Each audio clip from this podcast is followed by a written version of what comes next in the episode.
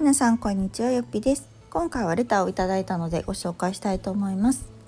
よっぴさんこんにちは。私は時間の捻出方法がすごく下手くそです。よっぴさんは普段の生活で時間を増やすために工夫していることはありますか？あれば教えてください。というレターをいただきました。ありがとうございます。時間の捻出方法増やし方ですよね。うんまあどうしてもかかってしまう時間っていうのはあるんだけれども、えっと、だいぶ前の放送で私一日のスケジュールを確かお話ししたと思うんですね。まあ簡単に言うと、えっと、ざっくり言うとですね朝起きるのは7時半ぐらいです。で、えっと、そこから朝の準備をしご飯を作り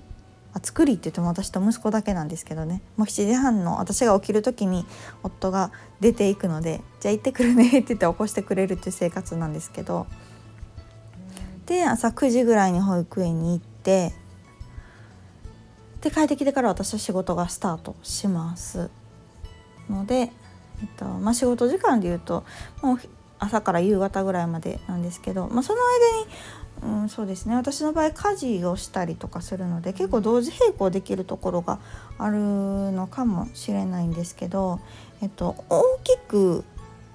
捻出その時間自由時間を捻出できてるなって感じてるのは大きく分けて、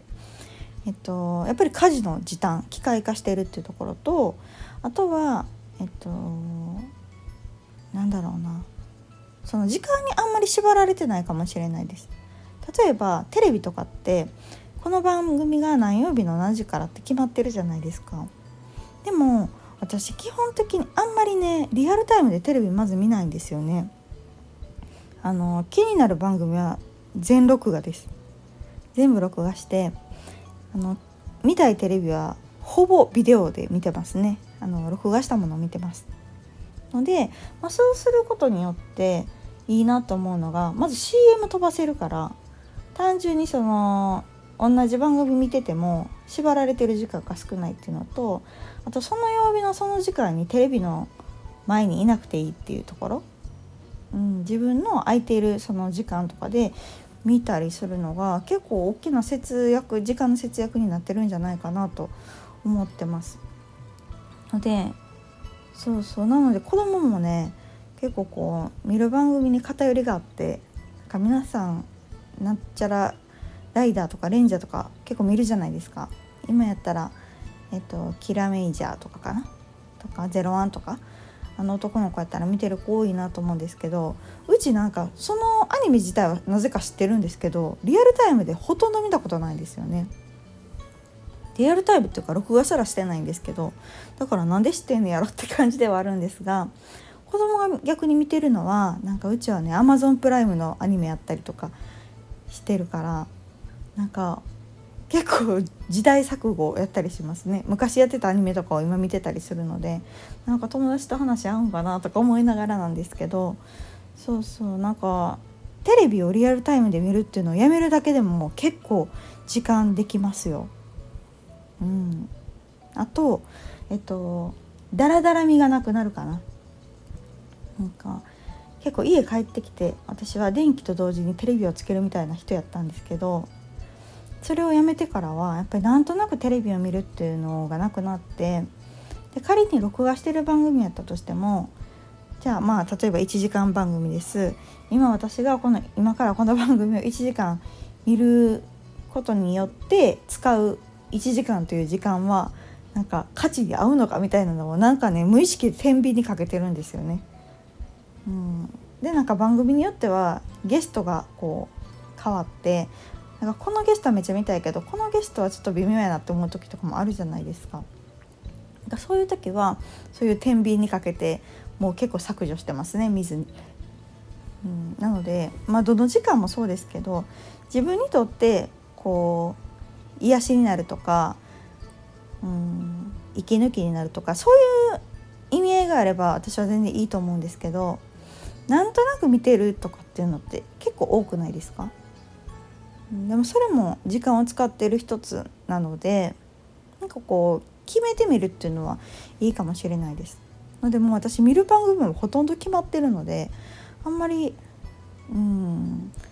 見ないテレビは本当一切見ないですね。であとまあ家事も徹底的に機械化してるのでその食器洗いする時間っていうのも食洗機任せなのでそれ以外のねほんとちょこっとしたもんやったりとか洗濯ももう乾燥までしちゃうのがほとんどなのでその待つ時間っていうのもなかったりとかするからうん時間は多分意図的に結構こう、うん、固定される時間っていうのを減らしてます。うん、のでそこかもしれないですね。それだけでもでも多分めっちゃ時間増えると思いますよ。うん、掃除機かける時間とかうち毎晩ロボット掃除機かけてるので別の掃除機もあるんですけどねまず自分でかけるのはかける時もあるんですけどその基本的な掃除とかっていうのはロボットにしてもらったりとか洗濯は乾燥までにやってもらったりとか食洗使ったりとかってしたらかなりその日々の使っている時間っていうのを減らせるかと思います。で私がなんでこんなに家事に時短化してるかっていうとなんか家事ってあのなんだろう変な言い方すれば現状回復じゃないですか。なんか汚れたものがきれいになるとか散らかったものが片付くとかなんか私あんまりそこに時間をかけたくないんですよね。なんかこうゼロからプラスになるものには時間をかけたいんですけどそのマイナスからゼロに戻ることが機械でできるんだったら機械がした方がいいと思ってる人なんですよ。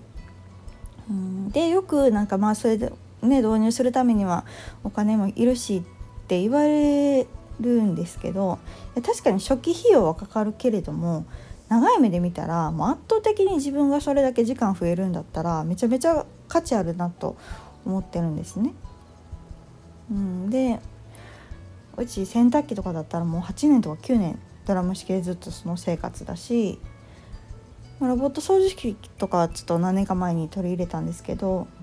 なんかそういうのもすごくこう自分の時間を増やしてくれてるって考えるとなんかそこまでなんだろうな。初めのねお金だけを見ると、うん、洗濯機とか買うとね10万20万とかするのでまあ大きい金額やなって思うけれどもやっぱり長い目で見ると全然コスパいいなと思います。でロボット掃除機なんて私2万ぐらいの買って安いやつ使ってるんですけどそれでも十分あの機能を果たしてくれてるので、うん、特に今回その給付金とかあったじゃないですかコロナの。でそれを私は貯金するぐらいやったらそんなん買い揃えた方が絶対いいと思ってますね。うん、この先の5年10年を楽にするために、うん、全部揃えたとしても多分知れてますよ。30万ぐらいあったら全然いけるんじゃないかな。ので家族3人だったらその分の給付金を使ってなんか買うとかしたらめちゃくちゃ生活楽になる気がしますけどね普段のね。なんかうん専業主婦の方って特にその後ろめたかったりするかもしれないけど私は専業主婦でも別にそんな家事をする必要はないと思ってどんどん機械を取り入れた人なのでうん機械ができるんだったら機械に任せて自分にしかできないこと、まあ、子供を見るとかもそうだけど自分にしかできないこととか自分がやりたいことに時間を使うっていうのがなんかゼロがプラスになっていくうんまずは一歩なのかなと思うので私はそんな感じにしてます。ので時間を増やすためにはその家事の機械化とあとはそういう固定の時間を作らないですね縛られる時間を作らず自分で時間をコントロールするっていう感覚を持ったことで結構時間が増えたような気がしますので何か参考になれば幸いです。というわけでまた次回の放送をお楽しみに。さよなら。